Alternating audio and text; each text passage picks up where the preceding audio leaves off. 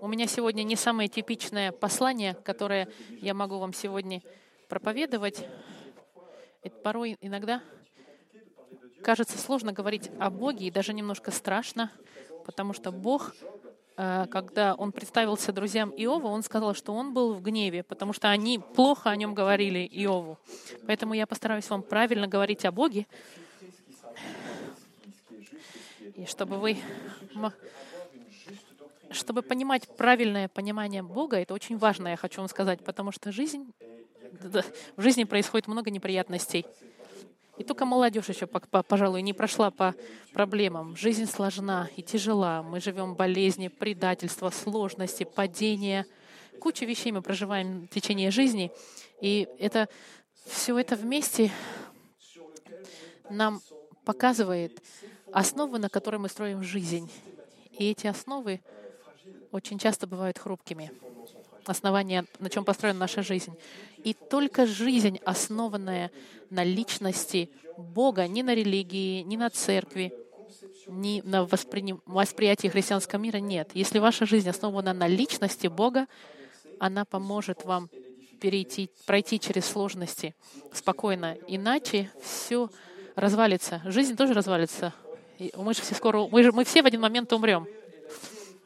Жизнь хрупка, и поэтому очень важно понимать, на чем же мы можем держать основание нашей жизни, чтобы превозвышало страдания и смерть, и трагедии истории жизни. И то, что мы с вами увидим сегодня, это что кем является Бог, и этого должно быть достаточно. Один из моих друзей, который был пастором в Камбодже, во времена самые тяжелые, когда был геноцид, геноцид половины населения Камбоджи, этот брат во Христе, он был э, в, в, э, в тюрьме, и у него на горизонте была только смерть. Он смог сбежать с другим христианином, и они бежали и бежали, и они поняли, что солдаты идут за ними по следам. Они очень долго бежали чтобы убежать от этих солдат, которые хотели поймать их, вернуть обратно их в этот лагерь тюремный. И вдруг пошел сильный дождь, такой, что только эти страны знают. Я не хочу сейчас обижать Швейцарию, но швейцарский дождь — это не тропический дождь, как в Камбодже. Это не просто капельки, это просто косы с небес падали. Такой сильный тропический дождь был. И, и дождь был такой интенсивный, что они не смогли дальше бежать, и они, им пришлось спрятаться под мостом.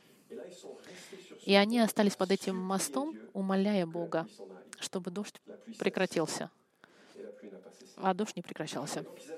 И у них была боязнь, что их поймают солдаты, которые за ними гонятся. И у них был страх, что солдаты их вернут в лагерь. И под этим мостом они умоляли Бога, а Бог им не отвечает.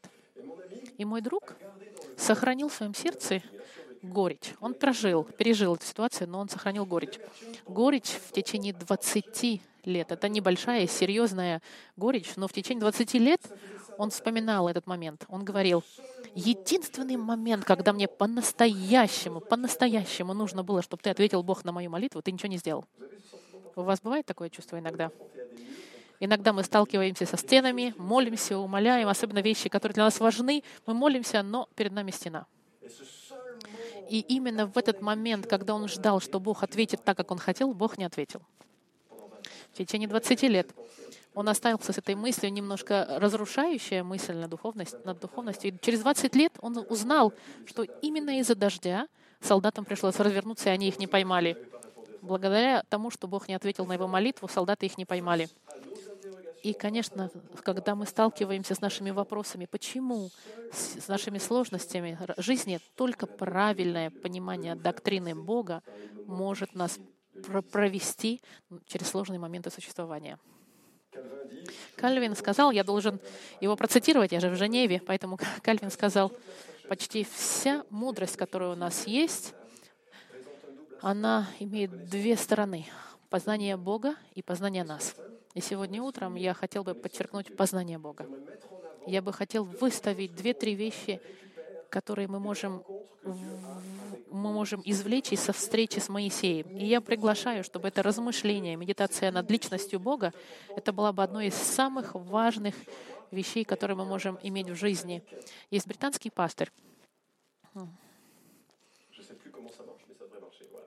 Есть британский пастырь Тозер, который сказал, самое важное э, задание для современной церкви — это очистить и возвысить концепт Бога до такого состояния, чтобы это была настоящая высота Бога и высота церкви. Все молитвы, и все творения церкви должны быть направлены на эту цель.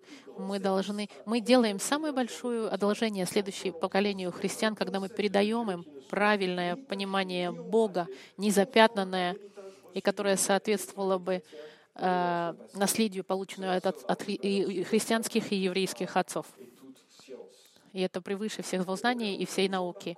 Поэтому мы с вами отправляемся в это чтение. И я бы хотел вам подчеркнуть, насколько Бог есть. И мы с вами сейчас подчеркнем восемь качеств личности Бога, которые мы увидим в проявлении Бога перед Моисеем. В Исходе третья глава. Откройте, пожалуйста, третью главу Исхода, и я начну с первого стиха, чтобы дать вам немного украшения, как бы сказать, контекст, ситуацию. Так, Моисей пас овец у Иофора, тестя, тестя своего, священника Мадиамского. Однажды провел он стадо далеко в пустыню и пришел к горе Божьей, Хариву. И мы остановимся здесь на секунду чтения, и сейчас мы вернемся. Я бы хотел вам немножко объяснить, что же происходит в жизни Моисея в этот момент. Мы с вами сделаем быстрый курс Старого Завета. Посмотрите на Сначала у вас события творения, потоп и Вавилонская башня. Мы не, можем сегодня об этом говорить. Потом идет первые элементы, которые соответствуют археологии, которую уже знают. Это Авраам, первый из первых отец еврейского народа, тот самый Авраам, человек веры, который не всегда имел сильную веру. Он первый, поэтому мы смело на него смотрим. Две тысячи лет до прихода Христа. И ему сделано обещание, что придет тот, который был уже заявлен в третьей главе Бытия. Кто-то придет от женщины, чтобы раздавить зло. Зло, которое рождено на земле и которое уничтожает жизнь людей, которое рождает эгоизм, и конфликты и смерть. Это зло будет уничтожено, и это будет уничтожено детем, рожденным от женщины. Это обещание реформулировано Аврааму, и есть целая серия событий, которые происходят, и мы приходим через 500 лет к Моисею.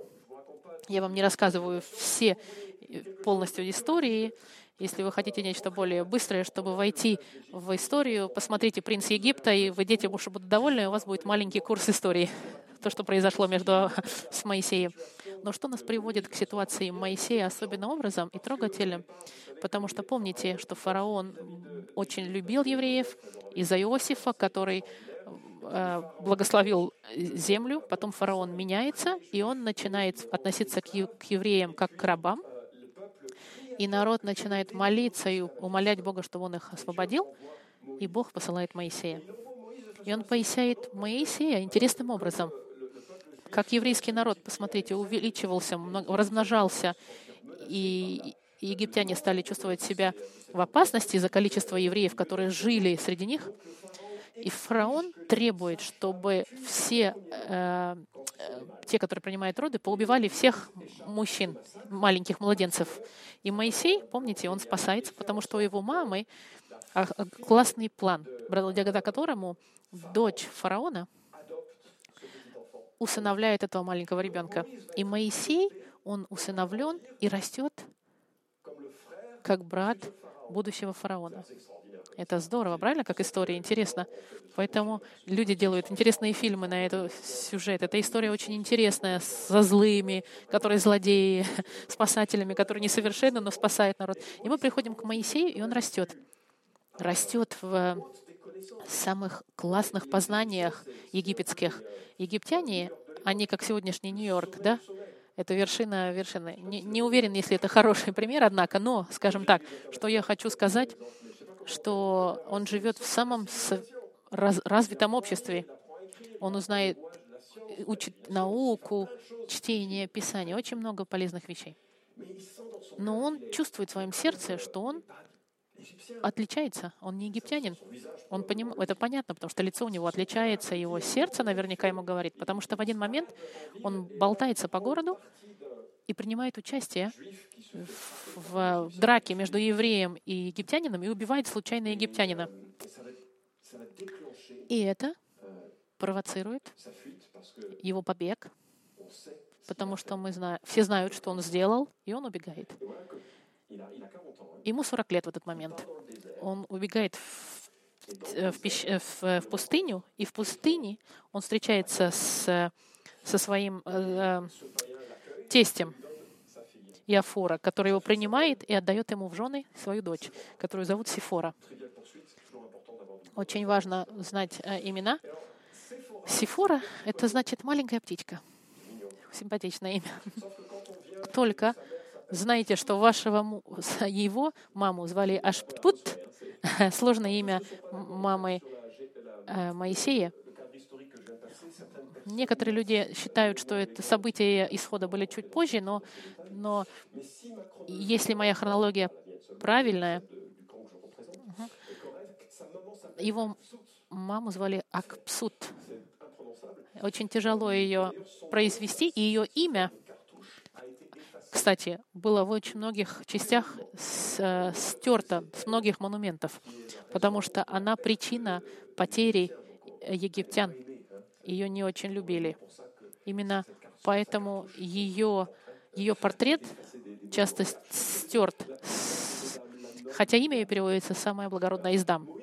Моисей, он должен был быть в районе премьера-министра, если бы он вырос. И вдруг он становится пастухом в течение 40 лет, и он женат на маленькой птичке.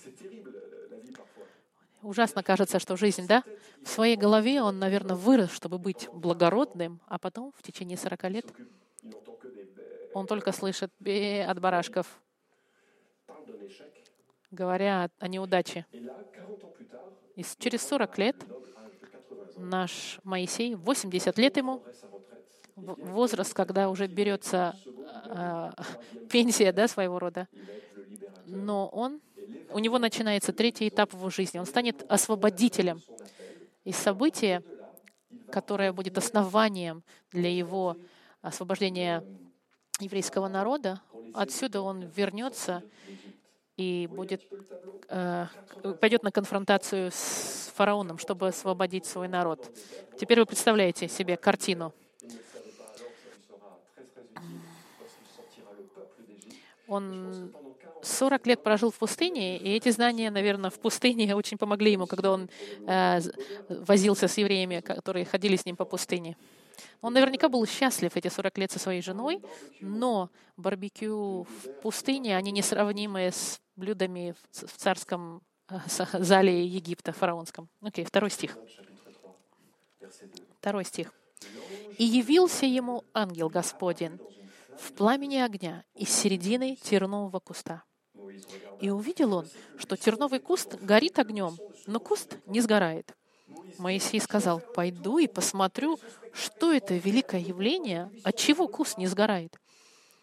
Господь увидел, что он идет смотреть, и возвал к нему Бог из середины куста и сказал, «Моисей, Моисей». Он сказал, «Вот я». И сказал Бог, «Не подходи сюда, сними обувь твою с ног твоих, ибо место, на котором ты стоишь, есть земля святая». И сказал, «Я Бог отца твоего, Бог Авраама, Бог Исаака и Бог Иакова». Моисей закрыл лицо свое, потому что боялся возреть на Бога. И сказал Господь, «Я увидел страдания народа моего в Египте и услышал вопли его от приставников его, я знаю скорби его, и иду избавить его от руки египтян и вывести его из земли этой в землю хорошую и пространную, где течет молоко и мед, в землю хананеев, хитеев, амареев, фаризеев, евеев и евусеев».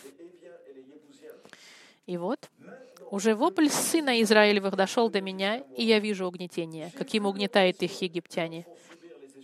Итак, пойди, я пошлю тебя к фараону, и выведи из Египта народ мой, сынов Израилевых. Моисей сказал Богу, кто я, чтобы мне идти к фараону и вывести из Египта сынов Израилевых? И сказал Бог, «Я буду с тобой. И вот тебе знамение, что я послал тебя. Когда ты выведешь народ из Египта, вы совершите служение Богу на этой горе».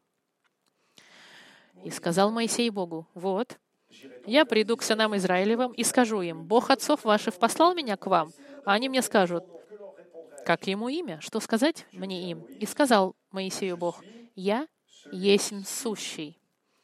И сказал, так скажи сынам Израилевым, сущий послал меня к вам. И сказал Бог Моисею, так скажи сынам Израилевым, Господь, Бог отцов ваших, Бог Авраама, Бог Исаака и Бог Иакова послал меня к вам. Вот имя мое навеки, и память обо мне из рода в род. Пойди.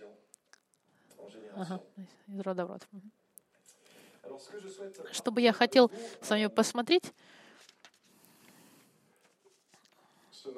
сегодня утром, это некоторое количество характеристик личности Бога, которые мы находим в этом тексте. Мы с вами увидим восемь характеристик Бога. И самое главное, это последнее. Я, я со временем буду очень аккуратен. Первое, что я хочу сделать, что Бог всегда берет инициативу в свои руки. Он всегда начинает первый. Он всегда приходит на помощь тем, кого он хочет спасти. Вы обратили внимание, что у вас спокойный пастух, он сделает... Вы видите, пастух спокойно работает, занимается своей работой, но Бог сам приходит к нему. А, э, имя ангел Господень, оно используется в Библии несколько раз. Ангел значится посланник в Старом Завете и в Новом Завете. И описывает эти ангельские духовные существа, которых мы никогда не видели, которые на небесах живут. И мы воспринимаем их по вере, что они работают на Бога и на верующих. Но ангел Господень в данной ситуации — это гораздо более особенное понимание, потому что часто ангел Господень с большой буквы в русских переводах это значит Бог сам. Ангел Господень с заглавной буквой — это Бог, который проявляет себя. И он проявился таким образом, чтобы Моисей мог понять, кто он. Можем ли больше знать об этом ангеле Господнем? Можно, потому что это предвоплощение Господа Христа. Как мы это знаем? Есть несколько моментов в Новом Завете, которые показывают нам, что а, Иисус — это образ невидимого Бога, потому что знаете, что одно из качеств Бога — Он бесконечный. Вы не сможете поставить его в коробку. Никакой коробки не хватит. Вы не сможете... А, в нем, о Боге есть всегда а, аспект мистический. Это один Бог, в котором три личности. Для нас это сложно понять, но в нем три личности — Отец, Сын и Бог, Дух Святой. Но чтобы к нам проговорить, и мы его поняли, Господь проявился к нам. И одна из этих проявлений, когда Он приходит в форме ангела Господнего при предвоплощении Христа. Когда мы видим Иисуса, когда мы размышляем о ком, а, кто такой Иисус, мы понимаем, что мы видели Бога Отца, потому что Он проявился во Христе. Это не только в Старом Завете, и это еще и в Новом Завете. И знаете, что и в вечности, даже Библия в Новом Завете нам говорит, что мы никогда не увидим Бога в полностью, потому что это невидимый Бог, Отец. В общем, в своей характеристике мы сможем направить наши глаза к Нему и, и увидеть какую, какую-то часть выражения Его личности, но в основном мы будем видеть Его который воплотил себя в человеке и проявил себя как человек. Во, всех, во всей Библии Господь всегда берет инициативу. Он проговорил к Агаре, он проговорил к Исааку, он проговорил к Иакову. Это он, это он, это он. Через всю историю он пришел во Христе. Он не понес наши грехи. Он спасает каждого из нас. Именно поэтому спасение никогда не может быть понято как тип оплаты. Мы в евангельской среде мы знаем, что спасение идет только через милость, по вере только. Но даже если это, даже эта формула может быть очень опасна, если ее взять в экстремальном понимании, потому что вера тогда может считаться как, как оплата. Окей, Иисус, Я в тебя верю, поэтому ты мне давай спасение. Я верю, что ты умер за мои грехи, поэтому ты мне давай теперь. И это неправильное воспонимание. Потому что таким образом люди считают, что вера — это за спас... Э, оплата за спасение. Нет. Посмотрите, Бог всегда берет инициативу. Иоанн сказал четко, Он нас возлюбил сначала, а мы лишь отвечаем на Его любовь. И если вы вне любви Христа, единственное, что вы можете сказать, Господь, откройся мне в моем сердце в моем понимании, конечно, должно будет шаг веры совершить, потому что вы должны будете сказать, Бог, я верю, потому что Господь положит в ваше сердце это понимание, и вы примете и скажете, я понимаю, что Ты умер за меня, мне нужно, чтобы Ты меня исправил, Господь. При... Господь всегда берет инициативу. И это очень важно понимать, потому что это связано с другими качествами Бога. Другое, что я нахожу интересным, что Бог, Он всегда пытается адаптироваться э, к ситуации, чтобы люди поняли его. Смотрите, Моисей, он в пустыне. Он не столкнулся с огромным, большим сиянием, громами и молниями и огненными огненными вспышками. Иногда Бог так проявляется. Если вы, например, в исходе же через несколько, через какое-то время, когда Отец будет проявляться, Он будет показывать себя на горе, на горе Сионе, она будет вся в огне, потому что Господь спустился в огне, и этот огонь был как огонь из печки, и вся гора тряслась. Это должно быть невероятный спектакль, видеть такое. Часть славы Господа, э, слава Господа, она показалась евреям, присутствующим, как огонь. Мы сделали небольшую группу с, с, с нашими соседками. Мы, те, которые не знают о Библии, мы используем 12 небольших текстов с вопросами, и мы приглашаем соседей и делимся Евангелиями для тех, кто хочет узнать о Боге. И у нас была эта группа женщин в доме. По четвергам мы собирались. И мы когда читали текст исхода, когда Бог сошел как гром и молния, одна из женщин говорила, ну за кого он себя считает, этот Бог? И я был удивлен тем, что он подумал, то, то, что она сказала, и я сказал, хороший вопрос, и что же вы думаете на эту тему? И люди начали между собой дискутировать, обсуждать, почему гром и молнии, и вдруг кто-то сказал, слушайте, но он же Бог, он может делать все, что хочет.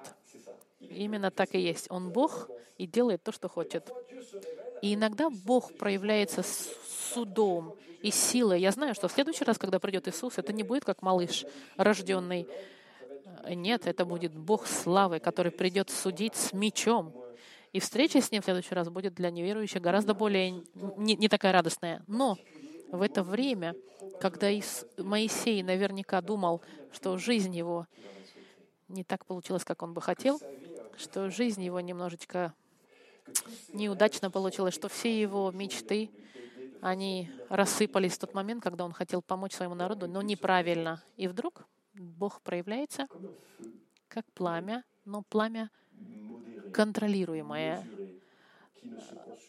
ограниченное, которое не сжигает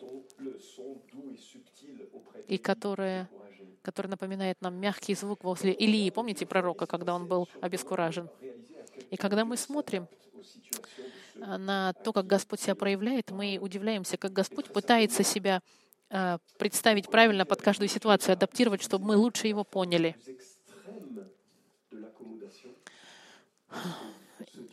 И а, этот Бог-творец наконец-то берет одну из самых экстремальных форм а, коммуникации с нами, потому что он становится человеком, чтобы мы могли его понять.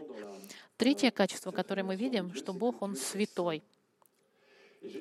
И обычно, когда мы Помните с пятого стиха, что Бог ему сказал, «Не подходи сюда, сними обувь твою с ног твоих, ибо место, на котором ты стоишь, это земля святая». Через какое-то время назад, помните, это было просто песок, горячий песок, не очень привлекательный, но вдруг Бог проявляется, и, место становится святым. Что такое святость? Обычно, когда мы думаем о святости, мы вспоминаем вот эти образы святых на иконах, помните? Такие, которые на самом деле не существуют. Есть только один святой — Иисус. Но обычно люди представляют себя святыми людей безгрешных и великих, возвышенных. И это неправда. Нет ни одного, кроме Христа, который был бы святым. И он единственный герой Библии. Но в Библии понятие святости — это понятие разделения. Бог, Он отделен от всего зла. И потому как Он отделен от зла, Он сам решает, что плохо и что хорошо. Есть вот это ощущение дистанции. И ну, то, что нас трогает невероятно, Он приходит, касается места, и место становится святым. И это меня заставляет вспоминать Евангелие от Марка, первую главу, когда, помните, прокаженный пришел к Иисусу, и обычно в те времена вы никогда не трогали прокаженных. Знаете почему? Потому что ритуально они нечистые считаются, они отделены от общества, и если вы прикоснетесь к прокаженному, вы тогда берете часть в его отделения от и его загрязненности. Поэтому прокаженных трогать было нельзя. Это очень, конечно, символично, то, что мы говорим а, об отделении в те времена. Символично отделяли прокаженных, но в смысле это был символ того, что отделяется не все грязное от Бога. Но помните, что все, что трогает Иисус, оно становится святым. Бог святой, то, что Он трогает, и мы становимся святыми. Библия сказала, что потому как Иисус на кресте, потому что Иисус на кресте взял, взял э, наказание на кресте, и вы раскаиваетесь, а, вы раскаиваетесь в ваших грехах, вы можете, в принципе, вы, в принципе, можете на своей визитной карточке написать «Святая Гаухара», «Святая Мария», «Святой Жангазы». Почему? Потому что когда вы приходите ко Христу, Его совершенство, оно вам дано. И вы в глазах Господа считаетесь невинными. Вам дано Его святость, а Он забирает вашу греховность. Поэтому вот это проявление славное спасение во Христе начинается с понимания того, что я, что я святой. Снимай свои сандали. Нужно понять, что мы не можем прийти к Богу простенько вот так, с легкостью перед личностью Бога. Нужен должен быть процесс определенный уважения. И этот процесс на сегодняшний день — это во Христе, который нас очищает и мы можем приходить к Богу очищенными. Говоря о святости, интересная цитата. Что отделяет Бога от всего творения, это не только Его святость, это Его невероятное величие и Его всевластие. И трижды повторение слова «святой» показывает характер абсолютный этого качества божественного святости — это символ трижды повторенная святость. Это единственное качество, которое повторяется в Библии. Как если бы сказать, что святость, она распространяется на все другие качества, потому что Его любовь, она святая, Его правосудие, оно святое. Все другие качества Бога, они зависят от этой базы, что Бог свят. Он также святой, но Он еще и верен. И я, и я воспринимаю, что он такой верный. Особенно это тяжело для меня, который такой медленный в своей духовной жизни. Смотрите, в шестом стихе Бог ему говорит, «Я Бог отца твоего, Бог Авраама, Бог Исаака и Бог Якова». Представьте себе, 500 лет истории позади этих слов. И я говорю себе, для евреев это должно было быть история почти как э, миф. Представьте, вы кушаете вместе в воскресенье. Ну, у евреев в те времена это было не воскресенье. Представьте, вы за семейным обедом, вы говорите, ну, Боже обещал нас освободить. И они говорят, да ладно тебе, это когда было? Смотри, мы до сих пор рабы. Мы же до сих пор делаем кирпичи утром, днем и вечером. Бог? Да о чем ты говоришь? Где Он, твой Бог? Но помните, что Бог, Он верен своим обещаниям. Иногда проходится проходить через тяжелые моменты, и в некоторые ситуации тяжело понять, И мы, в принципе, не должны пытаться их понимать, потому что именно это объясняет проведение Господа. Он проводит нас через такие ситуации. Но помните, что Бог, Он верен. Одно из Его качеств — Он верен. В то малое время, которое мы проживаем на земле, в Библии сказано, нет никакого сравнения со страданием, которым проживаем на земле, и славой, которая нас ждет на небесах. И эта верность Бога, она мне нужна каждый день, потому что я не верен. И я понимаю, что в моем сердце есть идолы, которые я должен уничтожить, постоянно уничтожать. Я должен раскаиваться постоянно, я должен исповедаться постоянно. И еще так много работы, которую я должен над собой проводить. Какую надежду у меня, я могу иметь, если я думаю о себе? Я не могу посмотреть в зеркало и сказать, ты хороший христианин. Нет, это даже не случай. Я просто ос, а, освящен милостью Христа. И именно потому, что это, это правда, я хочу любить Христа всем своим сердцем и до конца, даже если это несовершенная любовь. Но Бог, Он верен, и это основа, которая меня укрепляет. Мои чувства, когда говорят одно, когда обстоятельства говорят другое, мы знаем, что Бог, Он верен, и можем всегда на Него положиться. И Он проявляет себя как некто близкий. Смотрите, Он говорит, «Я увидел страдания моего народа и услышал вопли его от приставников его. Я знаю скорби его». Когда Бог говорит, «Я увидел», это не то, чтобы он говорит, что у него два глаза. Нет. Это значит, что он знает, он близок к нам, он слышит наши ситуации.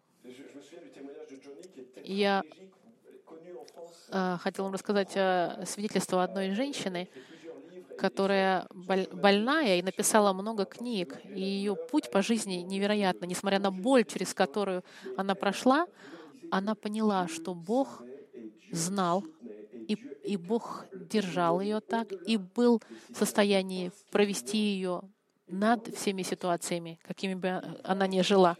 Он видит наши испытания, Он видит наши соблазны, Он знает, с чем мы сталкиваемся, и Он верен. Куда мы поставим нашу веру? В наш, в наши способности или в Бога? Я очень часто молюсь, как Августин, «Бог, дай мне все, что Ты хочешь, но только Ты дай мне силы.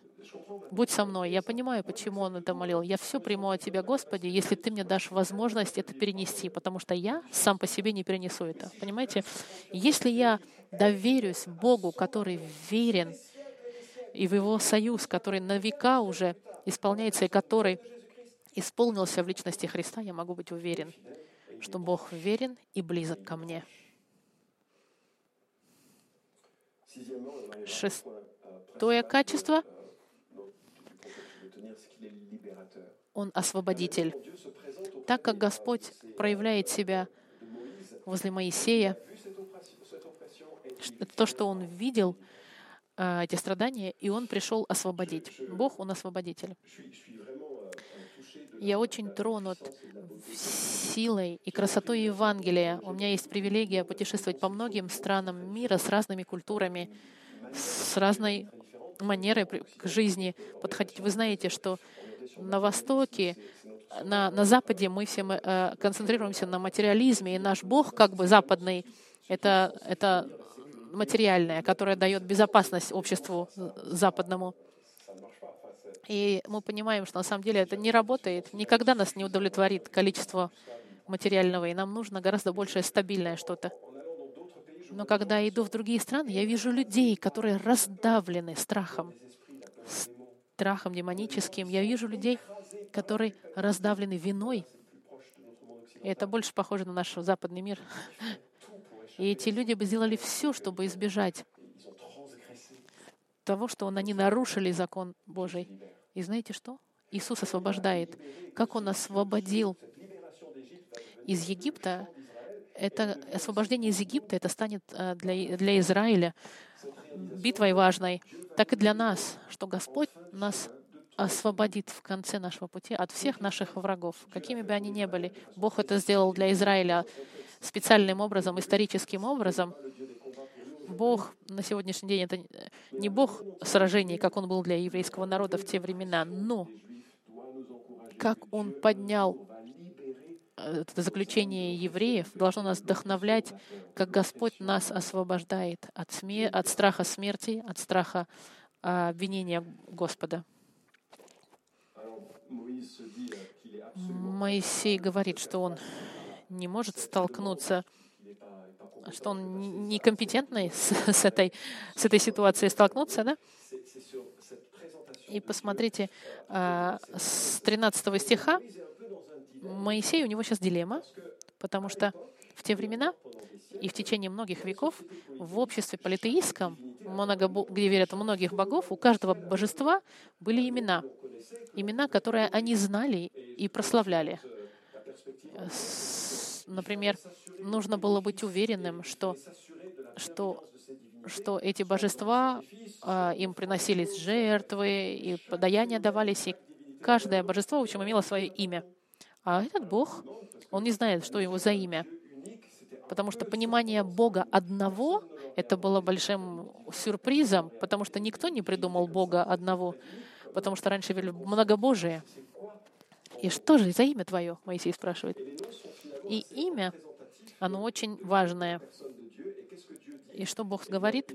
Он говорит, «Я есть сущий». Можно было перевести, как «я тот, кто я, я тот, кто я, я есть тот, кто я буду». В теологии есть такое понятие, как цельность, самосуществование Бога. Если вы хотите э, серьезные теологические разговоры вести за, за чашечкой кофе, скажите, что ты думаешь по поводу самосуществования Бога, о его цельности? Мы не можем быть самодостаточными и независимыми, потому что мы зависим от большого количества обстоятельств. Мы даже Бог, Он существует сам по себе и ни от чего не зависит. И это особое качество. Есть это понятие, что Бог, Он говорит, «Я есть сущий, тот, кто существует». И Его имя, оно пишется «Я есть» есть, которая включает в себя это понимание цельности, автономности. Я такой, какой есть, существую и создаю все, что хочу. Я ничем не ограничен. Это невероятно, потому что это значит, что Бог позволяет, имеет определенную цель Бог существует сам по себе со всей мудростью, которую никто не может понять. Он полностью независим. Вы не можете Бога дергать за руку. Молитва — это не форма, чтобы сказать Богу, чтобы он поменял мнение. Вы не можете сказать, ну ладно, Бог, ты меня убедил, я так и было, пойду, как ты говоришь. Нет, молитва — это на самом деле ваша возможность войти в желание Бога. Потому что я, например, молюсь со слезами на глазах, прошу Бога спасти моих родителей — и я знаю, что Бог может это сделать. И когда я молюсь, я просто участвую в эмоции Бога, в желании Бога, чтобы все были спасены. И я буду продолжать молиться. Как Он ответит на эту молитву, это как Он хочет, потому что Он большой, независимый, Он Господь, Он Бог сущий. Он постоянен в своей верности и в своих обещаниях. А это значит, я не знаю, если у вас было это чувство. Я помню, что когда я стал христианином, сначала я думал, что я Богу делаю одолжение. Во мне было так много дерзости и гордости. Это ужас. Потом я понял, что это совсем не, тут, не случай. На самом деле я не делал никакого одолжения, потому что я даже ничего принести-то Богу не могу. И я сказал, вау, я так ужасен. Я не понимаю, почему Бог меня любит. Но я уверен, что Он обязан меня любить, потому что Он Бог потому что Он верен. Бывает ли у вас такое? Но я вам хочу сказать, возлюбленные мои, если Бог, Он есть, какой Он есть, и Он решил нас любить, Он это сделал, понимая все. А это значит, что мы можем отдыхать в Его любви, говоря, «Господь, Ты знаешь мое прошлое, мое настоящее и мое будущее. И Ты выбрал меня любить, и Ты выбрал меня спасти. Это укрепляет. Это так здорово. В Библии есть имена, Богу принципальные, э, э, основные, что вы наверняка слышали, наверняка вы видели людей, которые стучались к вам в дверь, которые называют себя свидетелями Иеговы. А я вам хочу объяснить вам, откуда идет это слово Иегова. Посмотрите, в еврейском тексте вот четыре согласные, Y, H, V и H, это, это, это имя Бога. Потому как у них нету согласных, когда переводился от отца к сыну оральным образом, произношение Бога было согласными. Но в конце еврейского присутствия в 70-х годах после Христа, когда римляне захватили Святую Землю и разрушили Иерусалим, и у евреев их культура стала падать. И тогда некоторые старцы, которых мы называем, я думаю, что называются они мазареты, он вспоминает, эти старцы, они решили, чтобы не потерять произношение слова, они решили, они поставят согласные, но в Библию нельзя добавлять. Поэтому они решили поставить знаки сверху текста, чтобы показать, как произносить имя. И потому как имя Бога было святое, вы знаете, что в еврейской культуре они не произносят имя вообще Бога, они использовали терм, э, слово «Адонай», что значит «Господь». Они взяли согласные, они взяли гласные из слова «Адунай», «А», «О», «И», «О», «Я», и вставили, подставили сверху над, над согласными, которые были, чтобы люди, которые читали, они могли прочитать имя Бога, и они сказали, ага, Еова, вот так читается его имя. Но оно не имеет ничего общего с именем Бога. Это просто, это просто гласные Яхвех, вот этих согласных, которые поставили сверху. И он шутит, если вы в конце моего послания буду задавать вопросы, вам не, сможете уйти, если не ответите на все вопросы. Его имя, оно очень важное, потому что мы понимаем Бога только зная Его имя. В некоторых культурах, я был, например, удивлен, в Таиланде давали смешные имена в зависимости от качеств характера или человека. Иногда, например, например, про некоторых говорили, о, это толстушка, а другая, а, это глупышка, это смешно. Но это отражает эту привычку видеть в имени описание личности. И в Библии есть несколько принципа- особенных, а, а, основных им, имен Бога. Это есть, например, Эль Элюхим Теос, что значит Бог, Яхвей, значит вечный, и Я Есим, и Адонай Кюриос, это значит Господь, хозяин, владелец. Угу.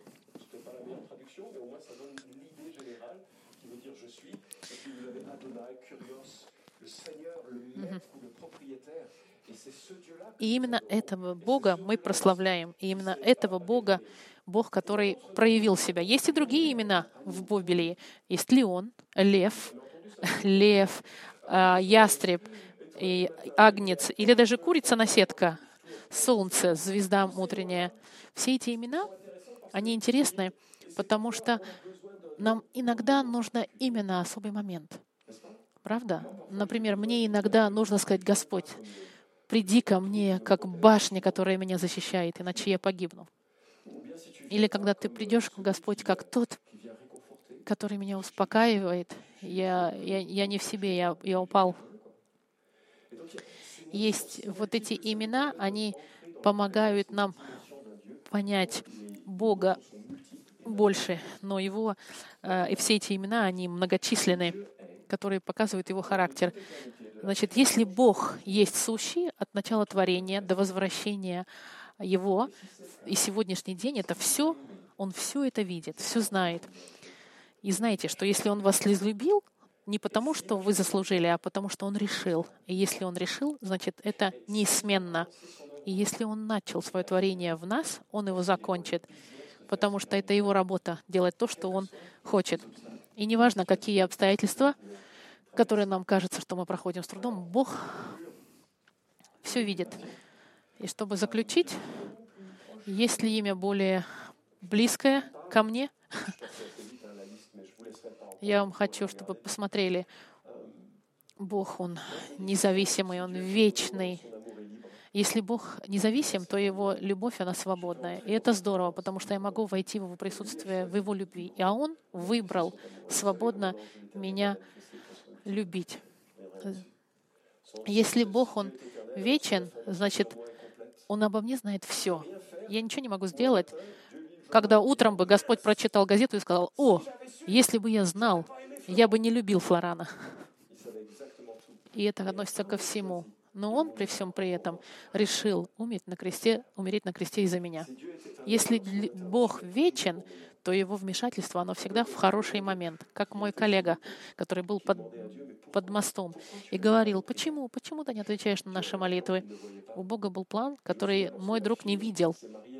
Я хотел вспомнить, моя дочь вышла замуж за парня в прошлом году, да, за мой зять. Он взял взял слово и, и сказал, как же ему не хватало его отца, который умер в подростковом возрасте. Он, и он говорил, я тогда не понимал, почему мой отец должен был умереть, когда я был подростком. Для меня это была самая тяжелая битва, потому что я должен был доверять Богу, но не понимал, почему мой отец умер. Но он увидел вдруг, что многие вещи он не замечал сразу, потому что его жена, его мать, она женил, вышла замуж за, за человека, который познакомил его с моей дочерью, на, за которой он женился. И все это не произошло бы, если бы отец его не умер. И так же самое, есть вещи, которые мы не понимаем, вещи сегодняшние, они нам в будущем, мы поймем, почему это произошло, потому что Бог знает точно, к чему Он нас ведет. И когда Бог проявился, как «Я есть сущий», есть нечто невероятное в этом. Что же это? Что несколько раз Иисус лично говорил, что «Я есть сущный». Помните, в одно из самых великолепных заявлений, когда люди даже упали от силы его заявления, когда он сказал «Я есть». Ангел который проявился Моисею и начал процесс освобождения, стал человеком. Он стал человеком, чтобы нам открыть, кто такой Бог, потому что мы не сможем понять. Это как все равно, если мы должны были стать муравьями, чтобы поговорить с муравьями, чтобы они нас поняли. Он стал человеком навсегда. И когда он умер на кресте, он в себе реализовал все обещания и пророчества, сделанные изначально все обещания, что Бог придет исправить мир. И когда Он умер на кресте, Он решил проблему зла.